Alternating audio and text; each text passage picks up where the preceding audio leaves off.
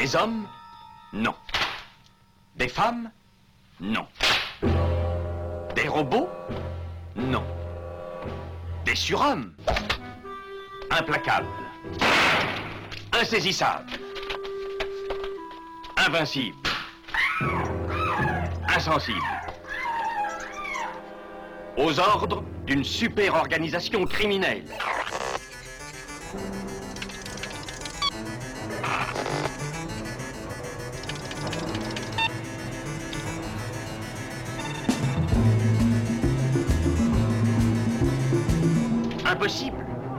Rien n'est impossible pour... Culture prohibée.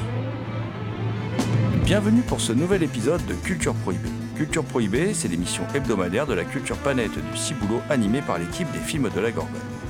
Pour en savoir plus, rendez-vous sur le site www.lesfilmsdelagorgone.fr. Nos précédentes émissions déjà diffusées sur cette antenne sont disponibles sur Deezer, iTunes, PodCloud et Spotify. Culture Prohibée, c'est aussi un profil Facebook et un blog, culture-prohibée.blogspot.com. Bonjour les enfants, c'est l'ami Rémi avec vous.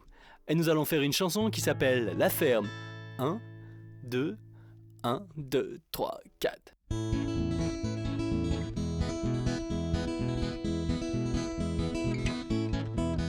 C'est l'introduction.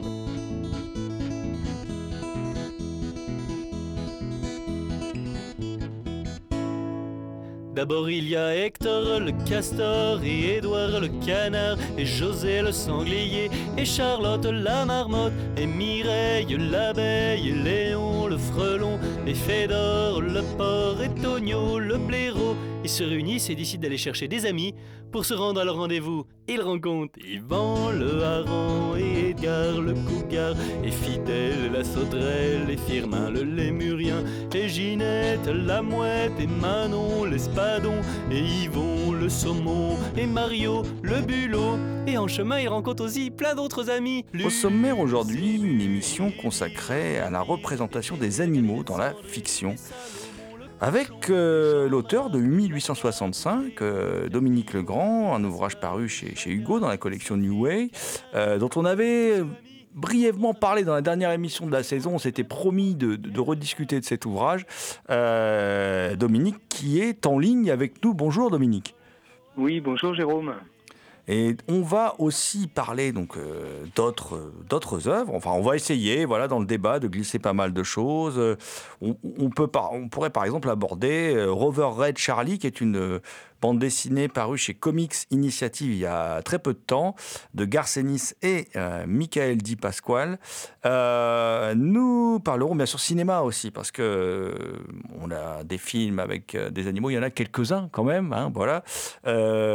Par exemple, Grizzly de William Girdler, qui est disponible chez Filmedia, euh, Le Territoire des loups de Joe Carnan, disponible chez Metropolitan. On pourrait revenir aussi globalement, enfin si on a le temps, on essaiera peut-être de parler un peu de la saga de la planète des singes, euh, qui est disponible euh, du côté de la Fox qui est une saga qui part d'un livre aussi de Pierre Boulle, si, on, a le temps d'en parler. Moi, je pense à d'autres films, Isolation de Billy O'Brien, chez- disponible chez TF1 Vidéo. Et puis, bien sûr, on parlera euh, du best-seller du confinement, La ferme des animaux de George Orwell, alors qui est disponible chez plein d'éditeurs. On va vous conseiller de l'acheter chez Folio, voilà, comme ça, c'est euh, l'éditeur comme ça qui nous paraît le, le plus euh, facile à trouver chez les libraires. À mon avis, cette édition-là, vous n'aurez pas le mal à la dénicher. Pour causer, pour causer de la représentation de l'animal dans la fiction, euh, bah, je suis accompagné de, de deux sacrés bestiaux, justement. Hein, pour être, excusez-moi l'expression, les amis. hein.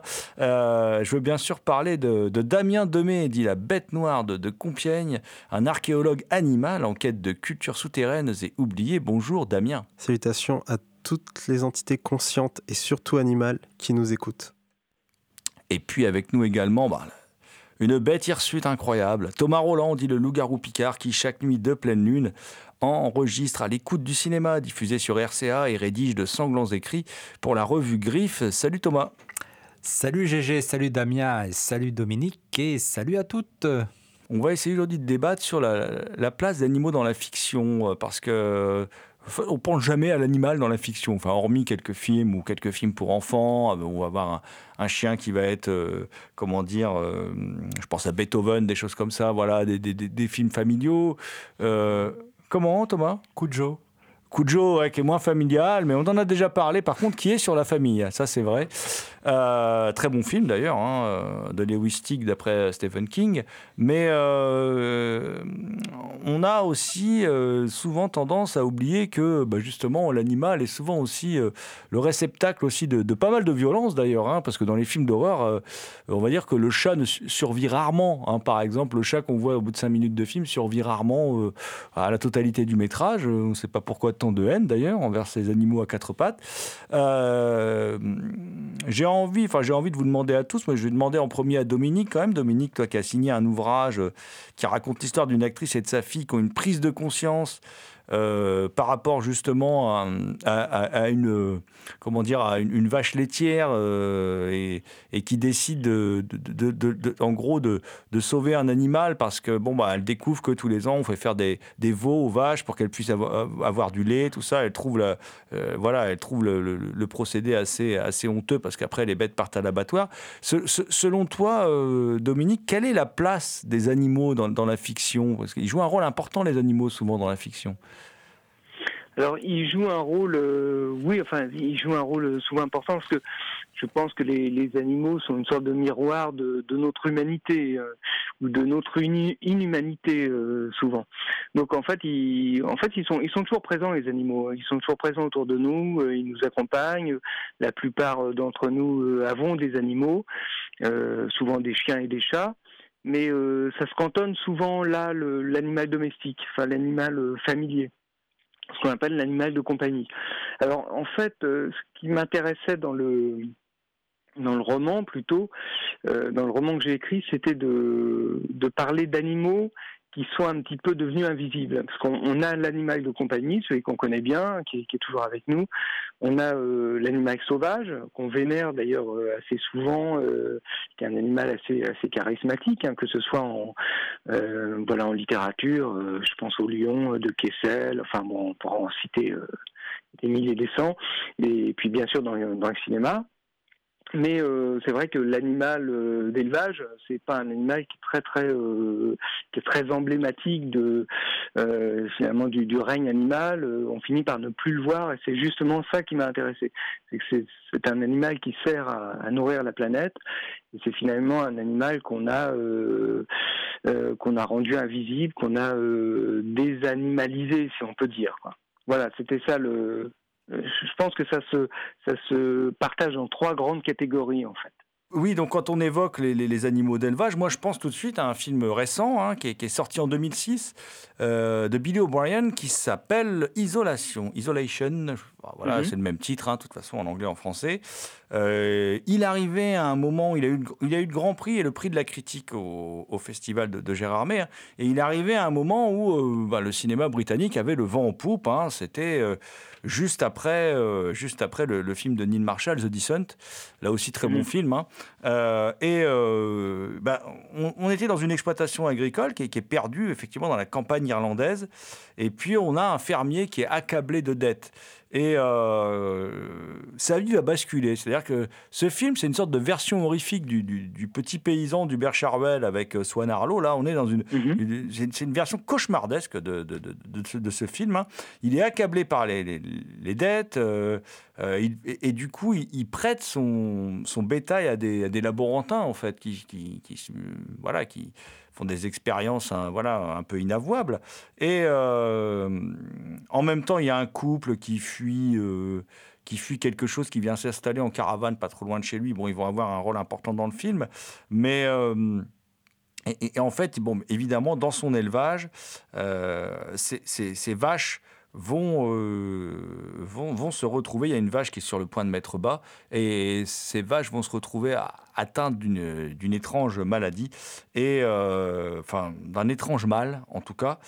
Et évidemment, le film s'inscrivait à l'époque dans euh, toute une série de peurs qui étaient très prégnantes encore. On n'en parle plus aujourd'hui, mais il y avait la maladie de la vache folle. Mhm. Euh, il, y avait, euh, il y avait également la, peur du clonage, parce que c'était le début de cette histoire de brebis clone, tout ça. les manipulations génétiques, tout ça, ce sont des choses qui sont dans le film, hein, qu'on peut voir dans le film. Et, et le, ce qui était intéressant dans ce film, c'était, c'est pour ça que tout à l'heure je parlais du film avec Swan Arlo, c'était un film très naturaliste en fin de compte, très naturaliste, qui prenait un parti pris très radical. Le film est assez radical et, le film est un véritable cauchemar euh, poisseux.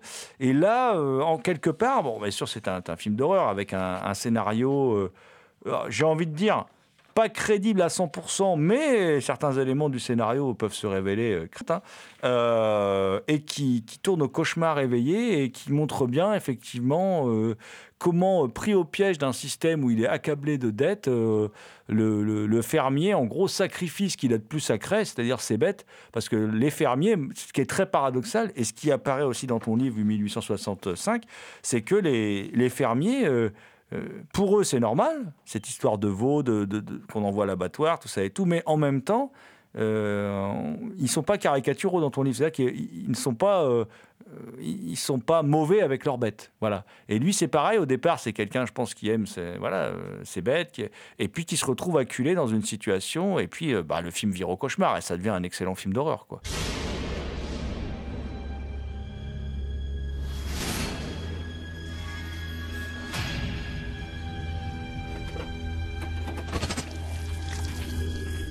Je n'ai imaginé ce protocole de manipulation génétique. C'est beaucoup trop rapide.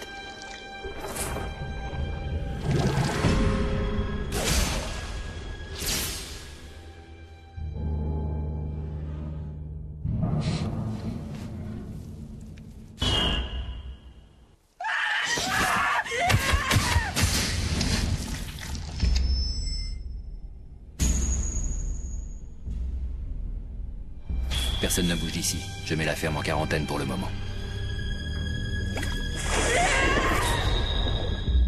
Il faut absolument détruire cet embryon avant qu'on ne soit tous contaminés. Je me suis trompé. Ça se transmet aussi à l'homme. Merde. Marie Qu'est-ce que vous lui avez fait? Écoutez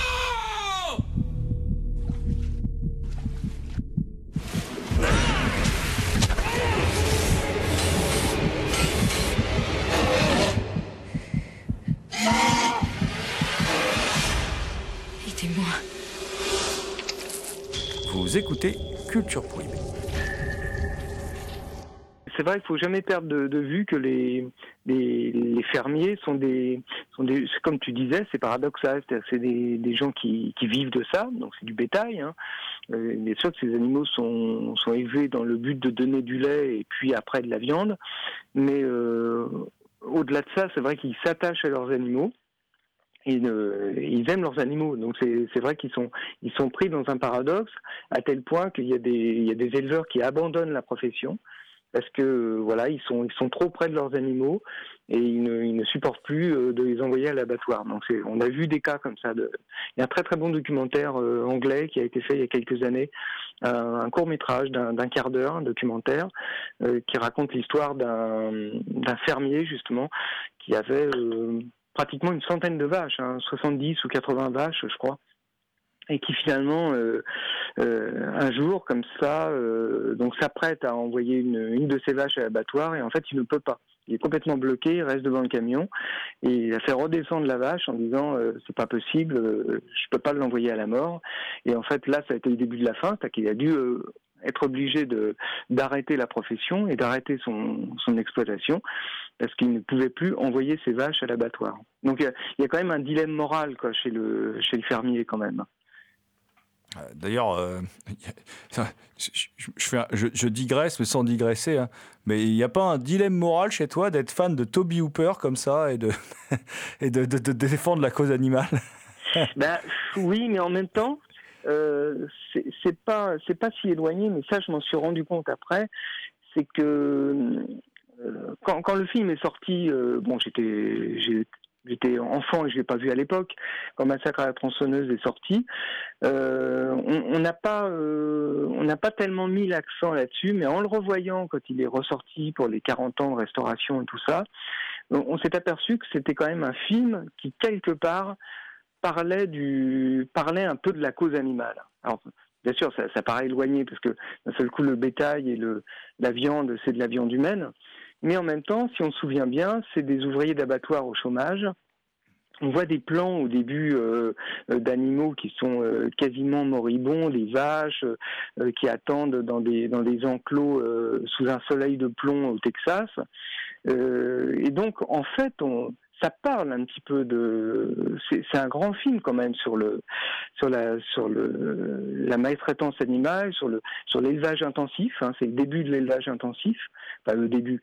en, tout cas, c'est un, une des premières fois où c'est vraiment montré même si c'est euh, suggéré. On, voit quand même le fait que l'élevage intensif bah, euh, est devenu mécanique et a mis aussi des familles de, d'ouvriers d'abattoirs euh, au chômage, hein, ce qui est le cas dans le film. Mais euh, non, non, moi j'ai pas de j'ai pas de problème là-dessus. Je peux voir Massacre à la tronçonneuse et, et, manger des haricots. Il n'y a pas de, a pas de souci. C'était une boutade, hein, mais évidemment, c'est aussi, aussi pour répondre à, à, des comment dire à, nombre de personnes euh, qui, qui, qui, voient toujours des paradoxes partout. Euh, moi, je voulais, euh, avant de laisser un, un, de mes camarades, parce qu'il dit, qui me dit, il y en a assez des vaches, j'ai envie de parler des grizzlies, moi. Donc, avant de laisser la parole à mon ami Thomas, je, je voulais te demander comment t'expliques, puis peut-être aussi Damien et Thomas. Moi, moi je me l'explique pas spécialement, mais comment t'expliques le succès de la ferme des animaux d'Orwell? Qui est, quand même qui est une satire politique et qui, euh, qui est en fait euh, qui traite de l'URSS des grandes purges en fait. C'est ça la, métaphore du, du, livre hein, c'est ça que ça raconte. Mhm. euh, Comment t'expliques ce succès là pendant le confinement? Parce que moi j'étais j'étais assez surpris que, que ce livre se, se, vende énormément et soit aussi énormément téléchargé parce que bon visiblement il, est énormément lu aussi sur des tablettes tout ça et tout. Et, visiblement a été un, un, boom quoi là pendant pendant le confinement, a fait un boom.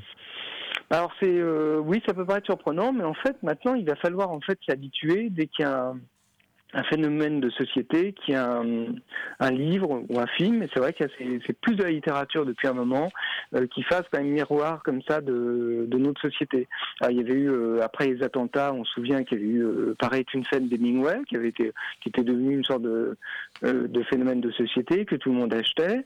Euh, après l'incendie de Notre-Dame, euh, on trouvait plus du tout un, exemplaire de Notre-Dame de Paris de Victor Hugo euh, chez les libraires. Et puis, l'un des grands best-sellers aussi du confinement, ça a été La Peste, curieusement. Mmh. Et puis c'est vrai que la ferme des animaux, ce qui était assez étonnant parce que bon, c'était pas forcément relié, euh, voilà, euh, euh, à la situation du, Covid, si ce n'est que effectivement ça se passe dans une ferme, donc dans un lieu clos où les animaux sont confinés. Bon, on peut peut-être trouver quelque chose, un petit rapport avec ça, mais en même temps c'est vrai que voilà cette, cette ferme des animaux, c'est un c'est un panorama, si on peut dire, de, de notre société, de notre hiérarchie, euh, dictatoriale euh, ou, démocratique. Enfin, ça, met en lumière finalement un phénomène politique, une situation politique qui est, assez passionnante. Et, comme bon, c'est pas nouveau, mais c'est vrai que à travers les animaux, on voit les hommes. Bon, euh, voilà, faut remonter à La Fontaine et même avant La Fontaine, hein, il y a eu d'autres fables. Euh, mais c'est vrai que je, je sais pas, d'un seul coup, il y a eu un coup de projecteur sur ce, sur ce roman. C'est assez étonnant parce que on, se demande quel sera le, prochain euh, lié à un phénomène, pas trop grave, j'espère, mais qui deviendra un best-seller. C'est assez surprenant. Mais c'est vrai que j'ai pas trop euh, trop d'explications. On a vu d'un seul coup le, euh, le phénomène prendre de l'ampleur. Euh, voilà, moi je pense que c'est effectivement c'est parce qu'on y voit aussi un y voit aussi un portrait de notre société à travers des animaux. Hein. C'est surtout ça, je pense. Oui, oui, il y, a, certainement de ça. Bon, alors par contre, euh, euh, Thomas, il n'y a pas eu de grosses ventes et de téléchargement du film Grizzly. Je suis désolé, je sais que c'est un film qui te tient à cœur. Euh, donc, je vais te laisser un peu nous parler de Grizzly. Je sens que tu as envie de nous parler de. Toi qui es un loup-garou picard, tu as envie de nous parler du Grizzly. Oui, je, suis, je suis un loup-garou picard, mais on, dit que je suis un peu ours. Alors, donc, je vais parler un peu de Grizzly. et, et c'est pas faux. Et c'est pas faux. Donc je vais parler un peu de Grizzly. Grizzly qui est réalisé par William Girdler en 1976. William Girdler qui est un petit maître de la série B qui aime bien refaire, euh, de, de faire des, des surfer sur la vague. Par exemple, il a refait euh, un, un exorciste euh, Black Exploitation. Et là, en fait, Grizzly, c'est ni plus ni moins les dents de la mer, mais dans la forêt, avec un ours. Alors, il faut savoir que l'ours qui joue euh, dedans, l'ours, le personnage principal, donc, c'était un ours qui s'appelait Teddy. Hein Teddy Bear, Et, et, qui était quand même le plus grand ours en captivité à l'époque. Il faisait quand même, quand il était debout, 3,35 m de haut.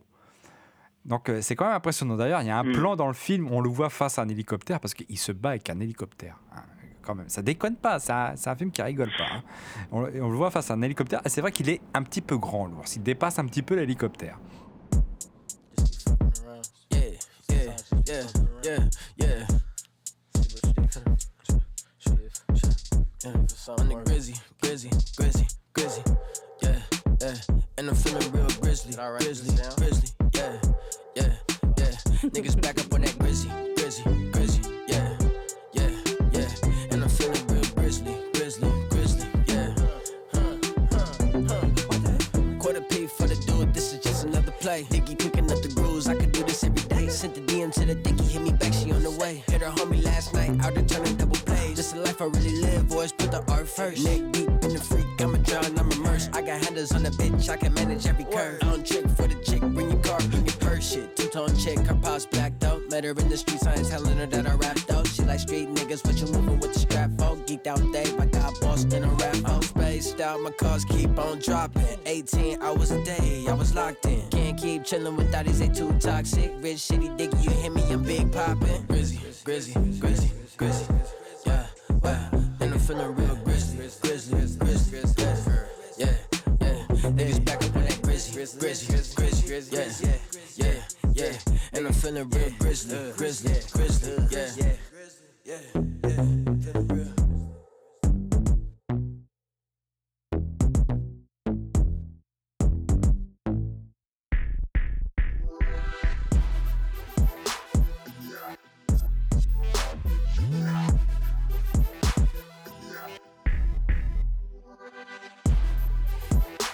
Vous écoutez Culture Prohibée spéciale animaux dans la fiction.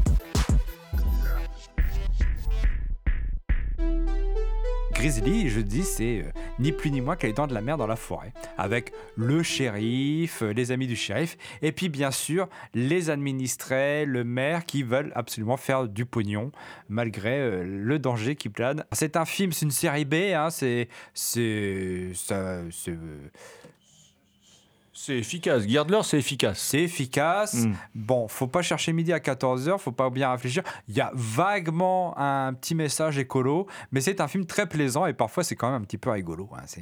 On n'est pas, on n'est pas loin du nanar parfois. hein. Ah, Il y a une scène de fuite en sac de couchage d'un enfant ouais, qui me fait pas mal rire, moi. C'est- J'avoue, c'est cruel, parce que derrière, l'enfant prend cher quand même. Mais. C'est pas cet enfant-là en fait. C'est pas cet enfant-là hein. qui prend cher, mais il y a un enfant qui prend cher dans le film. Ah oui, il y a un enfant qui prend Voilà. cher. Voilà, c'est l'époque. euh, C'est l'époque où on pouvait étriper des gamins, voilà, euh, librement comme ça. euh, on pouvait étriper des gamins. Et là, il y en a un qui perd quand même une jambe, voire un- un- une jambe et un bras. euh. C'est assez- c'est quand même un film qui est assez sanglant. Il y a des campeuses qui se font étriper, bouffer. Enfin, c'est un film sympa. Bon, c'est. bah oui, c'est. Ouais, c'est- je, me, je me souviens parce que je l'ai vu au cinéma. Bah voilà, c'est Euh, c'est- sympa. T'es d'accord avec moi Le monstre de la forêt, c'est ça? Ouais, voilà, c'est ça, ouais. C'est ça, ouais. Voilà. Mm. Alors je me souviens qu'il y a un moment, il décapite un cheval, je crois, de Oui, oui, oui. patte, hein, Oui. c'est ça? Ouais, oui. Et puis bon, il y a une scène avec un mirador qui est absolument génial. J'ai eu une anecdote parce que euh, c'est- marrant, mais euh, donc à l'époque j'étais allé voir euh, au cinéma. J'étais j'avais 12-13 ans, quoi. Donc euh, j'étais pas allé au cinéma tout seul, mais mes parents m'avaient emmené et en fait. pour l'anecdote, je devais partir. mon père m'avait dit on va aller revoir, on, on va te faire découvrir Fantasia de Disney. Bon, donc on était parti en voiture pour aller voir Fantasia et d'un seul coup on est passé devant une affiche devant un cinéma qui projetait Grizzly, le monstre de la forêt. Et on a dit stop, on arrête tout, on va voir ça. donc déception de mes parents qui étaient partis pour voir Fantasia, mais moi je suis sorti réjoui de Grizzly, le monstre de la forêt. Je te comprends, c'est une petite série B, je continue de dire très sympathique, bon, Oui, qui, est parfois un peu, un peu ridicule, mais je trouve que ça fonctionne bien. C'est effectivement un, cinéaste efficace, un William Gardler. Mhm. puis il y a un vague, vague message écolo sur la préservation de la faune et de la flore, mais très vague hein, quand même. hein. Oui, Et oui, puis, oui. bon, le final est quand même, est quand même tordant. hein, je veux dire, il, quand même, il finit le Grizzly à coup de bazooka. Oui, oui, c'est vrai. Ouais, tout à il y a des mecs aussi, ils meurent, puis finalement ils meurent pas, on ne sait pas pourquoi ils, ils meurent pas pour finalement remourir finalement après. Bon, parfois c'est un peu, il fait des effets suspense un peu inutiles, mais moi c'est un film que j'aime bien, que je trouve très sympathique et qui Ouais. est... euh, euh, bah, moi j'aime bien ce genre de film, ce genre de série B, et dommage qu'on n'en voit plus beaucoup euh, actuellement. Quoi. Ouais, et c'est représentatif quand même d'une époque et d'un certain cinéma. Voilà. Voilà. Euh, hmm. À, à peu près la même année, je crois, il y avait Soudain les monstres de, Gordon. Bert Gordon, Bertie Gordon. Mm. Et euh, voilà, il y avait en, en même temps aussi un peu ce, ce message vaguement écologique quand même. Et, alors, après, euh, je, je- je sais que mon ami Damien, euh, on est allé peut-être un peu vite. Toi, tu voulais nous reparler de la ferme des animaux. Nous, ah, on est des cinéphiles fous, alors dès qu'on se met à parler d'un film de William Gardler, tu nous tiens plus, quoi. Donc, du coup, je, t'ai oublié, Damien. Je te demande de me pardonner et, et je t'écoute. euh, on t'écoute tous d'ailleurs au sujet de la ferme oui. des animaux. Non, mais c'est pas grave, c'était très bien le grizzly pour retourner dans la petite ferme domestique. Donc oui, la ferme des animaux en termes euh, de bouquins et non euh, film d'animation, pour préciser, euh, c'est la première œuvre de George Orwell que j'ai découvert euh, au lycée et qui m'a profondément euh, marqué avec, bah, son histoire parabole finalement de la révolution communiste. Et pour reprendre ce que disait Dominique, et je trouvais très intéressant, c'est de justement comparer cette ferme où les animaux sont enfermés avec le confinement sociétal que tout le monde a, a vécu et aussi euh, le mettre en parallèle finalement avec un temps de révolte et d'opposition qu'on a également euh, aujourd'hui. Mais ce qui est aussi très intéressant euh, par rapport au statut animal, c'est qu'on passe finalement euh, d'animaux qui ont un statut de production euh, comme on peut avoir dans Okja de Bong Joon-ho et qui deviennent finalement qui vont devenir finalement ennemis de humains. Donc on passe de finalement des animaux qu'on utilise pour produire à des personnes qui se révoltent contre nous. Un peu ce que ce qu'on peut retrouver dans le bouquin Zo de James euh, Patterson ou encore dans le film White God de Cormel Mundrus Mundrux Zo où une meute de chiens se met Mhm. à attaquer les hommes du coup ils deviennent les ennemis et au final ils reprennent euh, cette hiér- cette hiérarchie euh, qu'ils ont abandonné euh, jusqu'à la dernière scène du livre qui est très bien écrit et absolument marquante. Ce qui est vrai, ce qui est vrai, c'est que euh, il y a euh, quand même euh, il y a quelque chose que tu rappelles là, Damien, quand tu dis ça, c'est que bah, vu la période que l'on vit actuellement, euh, il y a de grandes chances que beaucoup d'espèces animales nous survivent quand même. La ferme des animaux euh, sort chez Malavida en édition collector DVD. Euh, le, le, film d'animation. le film Mhm. d'animation. De Mhm. John Hallas et Joy Batchelor. Ah, je, je- je- je- garde un souvenir assez, euh, assez mitigé du film, moi, mais je l'ai vu il y, a, il y a fort longtemps. Il faudrait que je le voie. euh, il faudrait que je le revoie. euh, avec un livret de 20 pages. Bon, bon, Ouais, tu, tu vas te l'acheter, je crois, Thomas. C'est Ah, ça. c'est- je, je sens que tu, tu vas te laisser, tu vas te laisser tenter. Euh, au niveau, euh, au niveau, on va parler un peu de cinéma. Euh, et, et avant de revenir un peu sur ton ouvrage, je, je voulais moi parler aussi de de bande dessinée parce qu'il y a il est sorti une bande dessinée un peu particulière. Tu disais tout à l'heure, Dominique, qu'on a tous, enfin tous ou plein de gens ont des chats ou des chiens, voilà. Euh, et euh, là, euh, Garcenis, euh, Garcenis, qui est un auteur qui a été un peu remis au goût du jour parce que l'une de ses BD, The Boys, a été adaptée en série télé, alors je crois que sur la plateforme Amazon, il me semble. hein. Voilà, euh, et série qui retranscrit bien quand même l'état d'esprit de la, la- de la BD de Garcenis. Et on rappelle Garcenis, c'est l'auteur surtout euh, d'un des meilleurs comics de tous les temps, The Preacher, qui est, qui est un comics extraordinaire, et puis et qui, qui est vraiment extraordinaire et qui a donné une série que je trouve plutôt moyenne. Mais bon, et euh, il a écrit euh, Rover Red, Charlie, Rover Red et Charlie, c'est trois chiens en fait. Voilà. Euh, c'est un, un comics book qui, est paru euh, en avril 2020, là, hein, donc il y, a, il y a très peu de temps et euh, qui est paru chez Comics Initiative. Alors, euh, c'est Michael Di Pascal qui dessine, d'ailleurs avec un, un trait, enfin c'est plutôt vériste, c'est plutôt naturaliste. euh, C'est-à-dire que les chiens ressemblent pas aux super-héros habituels. euh, voilà, ils sont pas, euh, c'est pas des super chiens. Voilà, ce sont des chiens très classiques avec euh, bedonnants, voilà, qui ressemblent à nos chiens. Voilà, à nos chiens domestiques, puisque là ce sont, sont des chiens domestiques. Et, ces- et ces trois chiens se retrouvent sans leur maître, Rover, Red et Charlie, puisque en fait l'humanité, alors on ne sait pas pourquoi, a été comme touchée par un virus et euh, les humains se déciment entre eux. Et euh, c'est l'espèce donc euh, les espèces animales qui survivent et surtout là les chiens.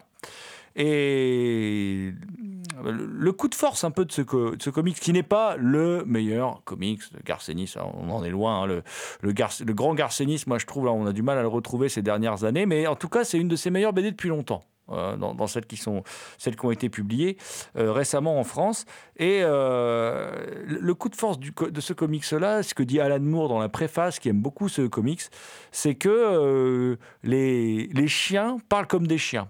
Voilà, c'est-à-dire qu'il n'a pas essayé de faire parler les chiens comme des êtres humains. Donc, euh, par exemple, on découvre que les chiens, quand ils aboient, euh, ça veut dire je suis un chien, je suis un chien, je suis un chien. Voilà, c'est, enfin, en tout cas, c'est ce qu'a décidé Garcenis, le, le scénariste. hein, voilà.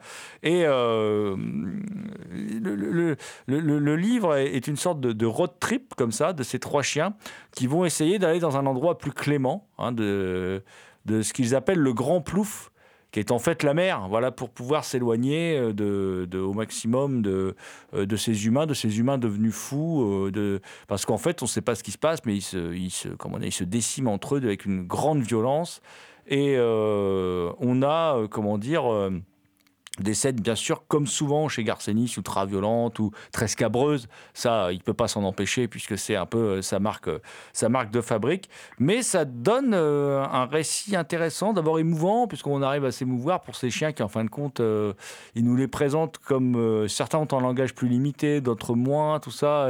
Et, euh, ça donne un récit, moi, fois très intéressant. Je pense que hein, c'est l'un des rares exemples de, de comics naturalistes avec pre- prenant comme héros des chiens. Et pour les fans de Garcenis, euh, on pourrait euh, dire que c'est une sorte de crossover de Crost, euh, une autre, un autre de ces comics où les gens devenus fous, comme touchés par un virus, se mettent tous un peu à se zombifier et à s'entretuer entre eux, à devenir tous très, très sauvages. Quoi, voilà. Et là, on pourrait imaginer que ce sont des chiens qui, ont, qui, s'éloignent de ce monde devenu fou où les humains s'entretuent. Voilà, et ça donne, ça donne quand même un- une BD, euh, une BD assez, euh, assez intéressante parce que pour moi assez unique dans, ce qu'elle raconte. Ce que tu me dis me fait un peu penser à un autre film, un film d'animation qui est euh, The Plague Dogs de Martin Rossens, où justement tu as des chiens qui sont. Enfin, qu'on utilise dans les laboratoires dans lesquels on injecte des maladies mortelles pour voir un peu ce que ça donne et créer des germes, qui réussissent à s'échapper et qui finalement sont en quête de liberté et finissent par arriver justement à la mer où ils décident euh, d'échapper aux hommes qui les ont justement entourés et se mettent à nager le plus loin possible jusqu'à l'autre bout de la terre. En train de dire que Garcenis aurait peut-être un tout petit peu pompé son idée, mais va savoir, c'est pas impossible. Il va dire qu'il a été influencé.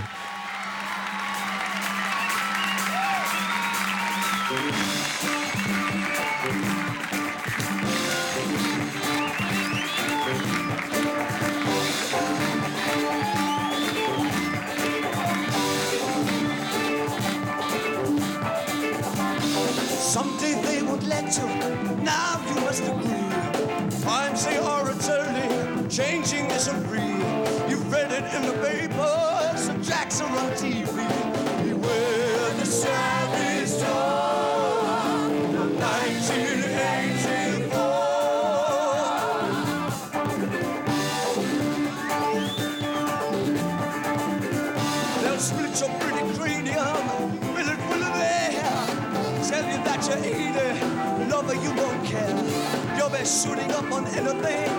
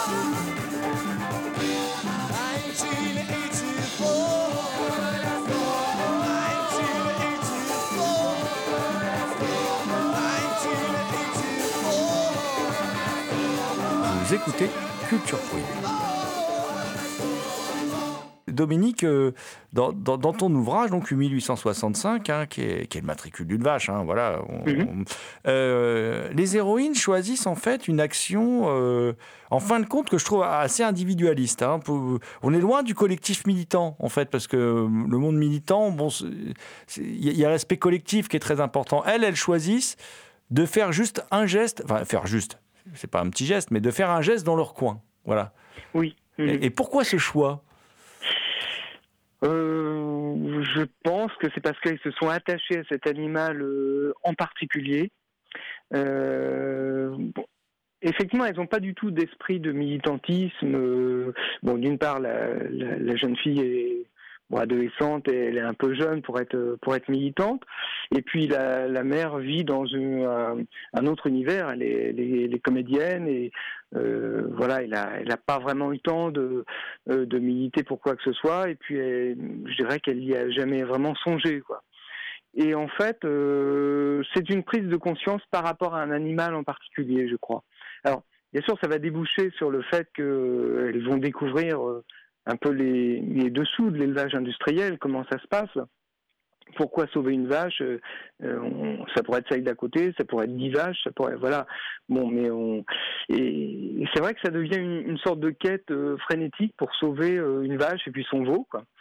Voilà, mais c'est un acte isolé, je dirais un peu désespéré, ce qui, surprend d'ailleurs le- l'ex-mari de, euh, de cette femme qui est un peu un peu atterré par ce par ce cette sorte de, de croisade un petit peu frénétique et en même temps qui, comprend qui comprend euh, voilà pourquoi euh, pourquoi on, on s'attacherait pas finalement à une vache comme si c'était un être hein. Euh, il y, a, il y a- quelque chose qui passe il y a une sorte de courant qui passe entre l'animal et, l'être humain exactement comme si on trouvait un, chien abandonné ou quand on va euh, moi je n'ai jamais adopté d'animal à la, SPA mais J'imagine que c'est pas évident euh, quand on passe devant des, cages où il y a des, dizaines de chiens d'en choisir un, par exemple. Euh, pourquoi un et pourquoi pas les autres? Pourquoi pas celui d'à côté? Euh, Voilà, donc c'est vrai que c'est un acte isolé, tout à fait. Non, non, mais je, je posais la question parce que la question du militantisme se pose, d'autant plus que le, le livre est coédité par L214, qui sont des militants de, qui, qui se battent contre la souffrance animale, bon, qui, ont, qui ont encore, il y a, y y peu de temps, euh, mis en avant euh, des, des- des- des- des choses qui se passaient dans un, des choses immondes qui se passaient dans un, dans un élevage, euh, voilà, bon, qui sont contestés par l'éleveur, hein, qui, lui- qui lui dit, euh, dit qu'il va porter plainte pour diffamation. Moi, je ne sais pas où ça en est, mais en tout cas, euh, je crois que c'était un élevage de, de canards pour le foie gras, voilà, Oui. voilà. Et, et, l'association coédite le livre. Comment s'est passé, toi, cette rencontre justement avec le monde militant et puis avec cette association? Parce que c'est pas fréquent, en fin de compte, une association, parce que Hugo, c'est un éditeur capignon sur rue, c'est un éditeur très connu. Et puis vient L214 qui décide de s'associer à, à, cette, euh, à cette publication. C'est quand même. euh, Puis c'est assez chouette pour toi, vu le thème du bouquin. Oui, alors en fait, euh, quand, quand, quand Hugo m'a contacté en me disant qu'ils avaient lu le, manuscrit et qu'ils voulaient vraiment le publier, moi j'étais pas du tout au courant que L214 euh, serait, euh, serait partenaire de, cette, cette, cette édition. Alors ça m'a fait très plaisir parce que c'est vrai qu'avec 214, je les suis depuis, depuis pas mal de temps, même si je suis pas du tout militant de avec 214, mais je vais régulièrement sur leur site, j'essaye de, de signer euh, toutes les pétitions que je peux signer. Bon, c'est vrai qu'il y a des choses qui sont abominables. Tu parlais de cet élevage de canards qui est, qui est assez étonnant. Et puis il y a des choses qui sont très paradoxales. C'est vrai que c'est des lanceurs d'alerte.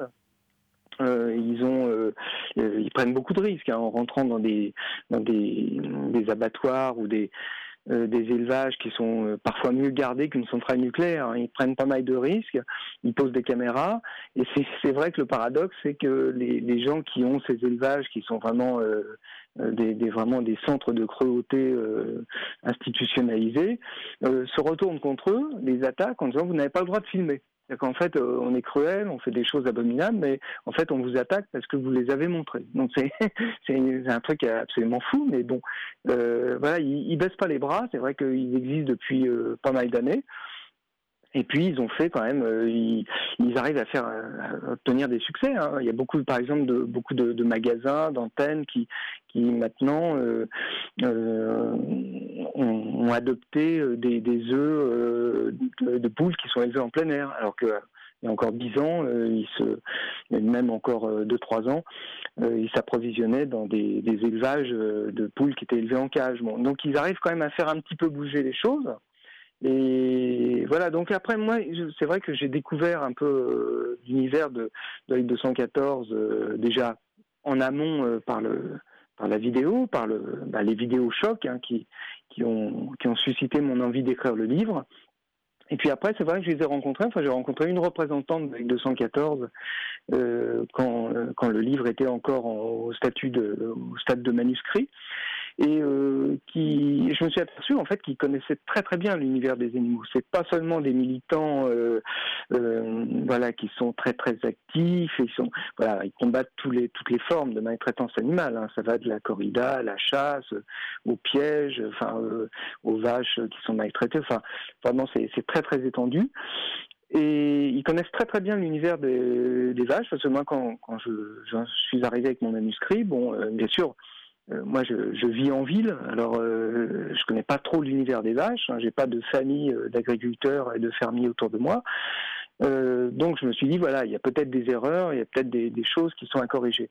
Et justement, euh, cette représentante de la 214 m'a aidé, un peu secondé, elle m'a donné des, tuyaux, elle m'a empêché de, commettre des, erreurs, elle m'a apporté des statistiques, des chiffres qui ont euh, apporté un, crédit, euh, voilà, une crédibilité au roman. Euh, voilà que j'aurais peut-être fait des erreurs sans ça. Donc euh, c'est pour ça que je l'ai je l'ai remercié d'ailleurs. Elle s'appelle elle s'appelle euh, Camille Silver.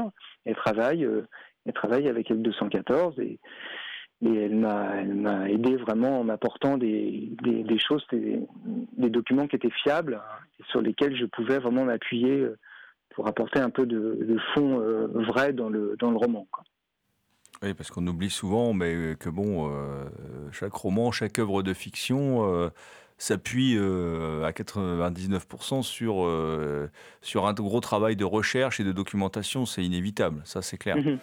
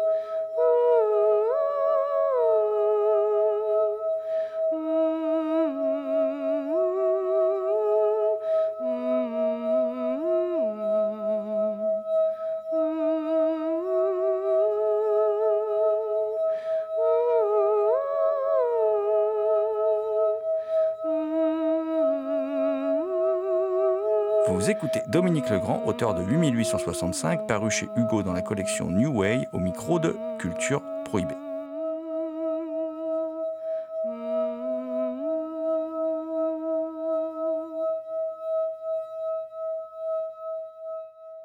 Moi, j'avais envie de te, te poser une question parce que l'émission avance, avance, avance.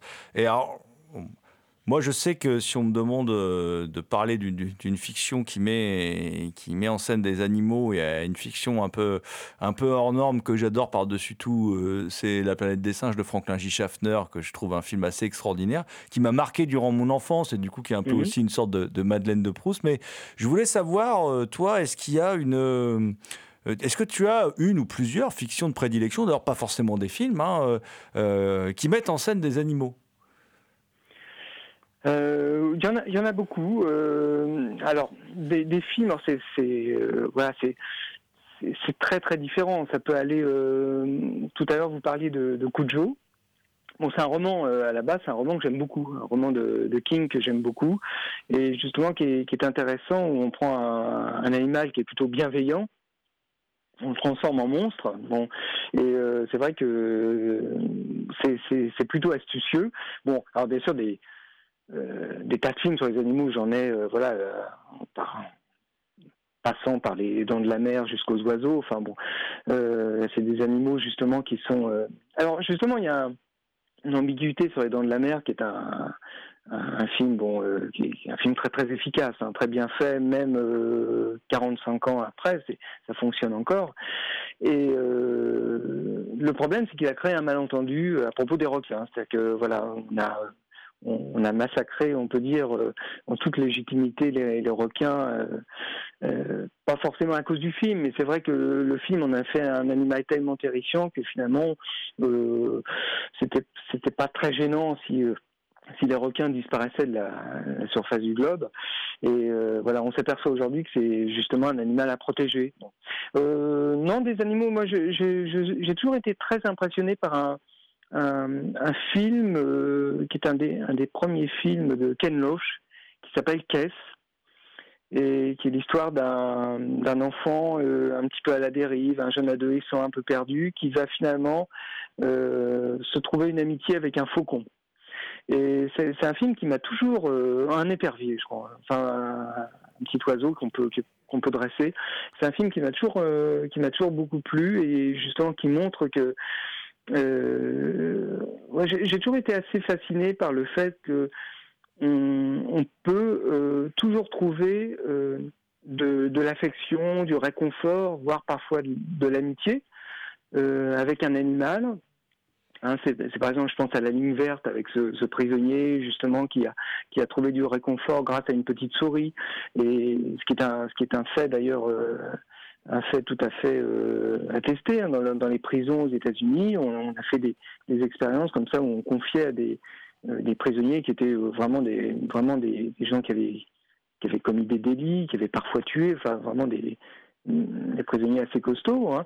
On leur confiait un petit, un petit chat ou un petit lapin et d'un seul coup, on, s'apercevait qu'ils ils retrouvaient une humanité qui, qui était enfouie en eux et qui avait disparu. Quoi. Et voilà, ça, ça m'a, c'est quelque chose qui m'a toujours assez, euh, assez troublé, qui fait que finalement, on, est proche du, on est proche des animaux, on vit, à- on vit avec eux et on a beaucoup plus de, de contacts et de rapports avec eux euh, qu'on pourrait l'imaginer en fait.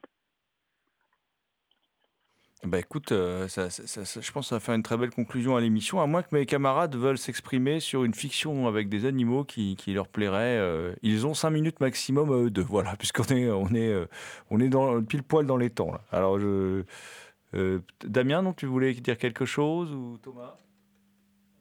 Je vais peut-être te reprendre sur, rapidement, du coup, sur la planète des singes pour y glisser deux, trois mots. Donc, euh, pour le premier film, en tout cas, qui est vraiment euh, génial, pour rappeler que de base, c'est un roman euh, français.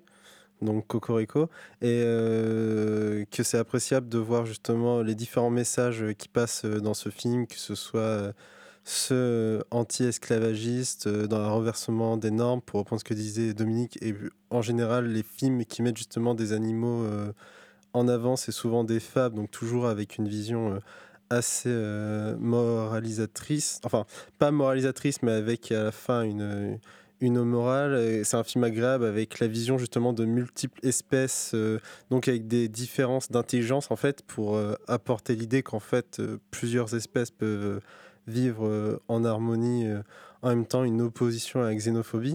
Et une petite anecdote que j'ai découvert qui est que Rob Sterling, le créateur de la quatrième dimension, justement disait de, la planète des singes que ce n'était pas euh, une œuvre de SF, mais que c'était une belle allégorie morale et une œuvre euh, cinématographique philosophique.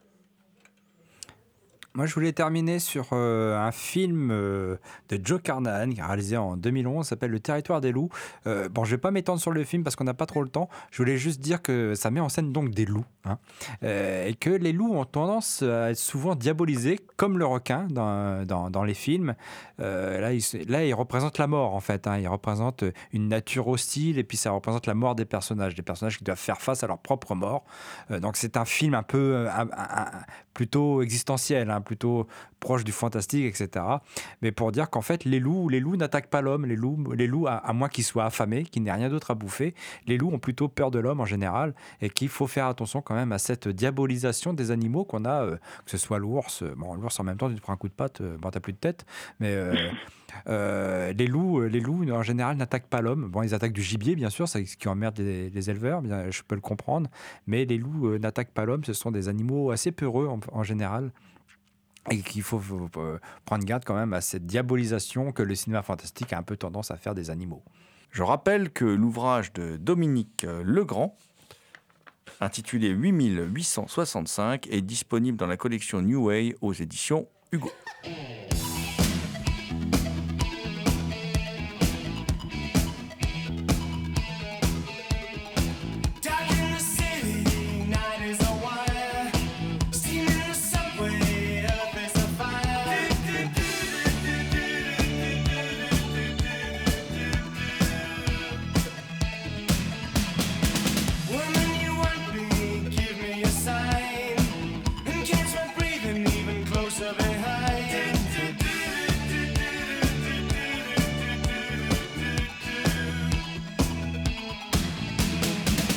Culture Prohibée, une émission réalisée en partenariat avec Radio Graphite et graphite.net. Toutes les réponses à vos questions sont sur le profil Facebook et le blog de l'émission culture-prohibée.blogspot.com. Culture Prohibée est disponible en balado-diffusion sur Deezer, iTunes, PodCloud et Spotify. Culture Prohibée était une émission préparée et animée par votre serviteur Jérôme Potier, dit la Gorgone, assisté pour la programmation musicale d'Alexis Admiral une émission animée avec Damien Demé, dit la Bête Noire de Compiègne, Thomas Roland, dit le Loup-Garou Picard, And the last but not the least, euh, je veux bien sûr parler de Léo Mania à la technique. Salut les gens, à la prochaine.